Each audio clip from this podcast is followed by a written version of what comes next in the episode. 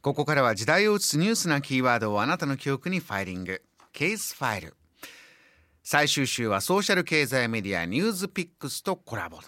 海外で活躍するニュースピックスのプロピッカーでニューヨークにあるマウントサイナ医科大学老年医学緩和医療科医師山田裕二さんにお話を伺っています。昨日までは山田さんが実際に新型コロナウイルスのワクチンを接種したことやその有効性などお話してくれましたが木曜日の今日は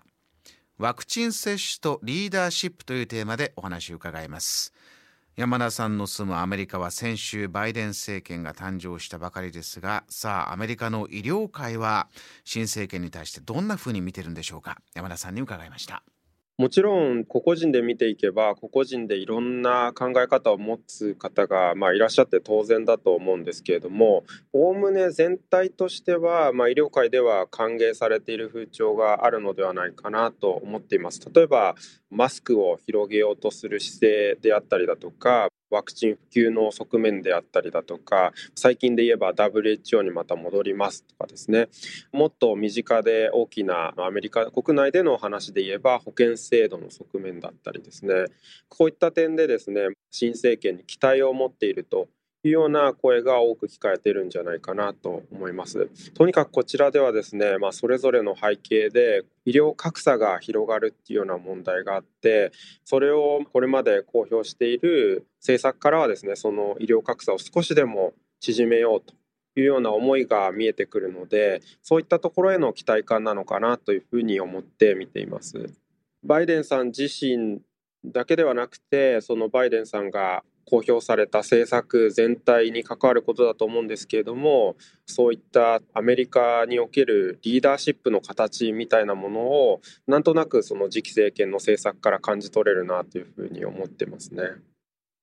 もちろんさまざまな意見バイデン政権に対して出ておりますが医療界としてはおおむね歓迎モードと歓迎ムードということなんですよね。CNN が20日に発表した最新世論調査によるとバイデン大統領の支持率が前回、えー、昨年10月に比べると7ポイントアップ59%政権移行の手腕も66%が評価するという状況です。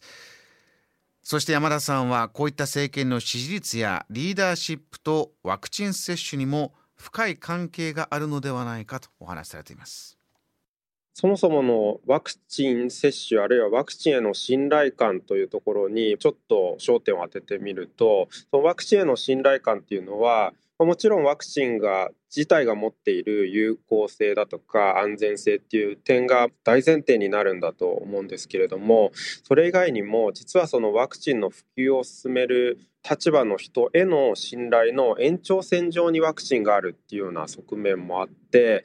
例えばとっても有効なワクチンがあってこのワクチンを接種してくださいというような話になってもそれを発信する側の人が信頼されていないとそのワクチン自体も仮に有効だとしても信頼されないっていうような側面があると思うんですね。その点例えば今日本で報道されているような政権への支持率の低下っていうような報道は私自身はどうしても医師なので医師としてワクチンへの信頼の低下なんかとちょっと重ねて見えてしまう部分があって、まあ、そういった点は少し懸念をしているところでもありますね。でもちろんアメリカでもですねそれは同様の問題を抱えているのかもしれないんですけどもなんとなくアメリカに来て感じていることの一つは今アメリカのリーダーシップの立場にあるような方がですねそのリーダーシップの外への見せ方っていうのがとっても上手だなっていうことを感じています。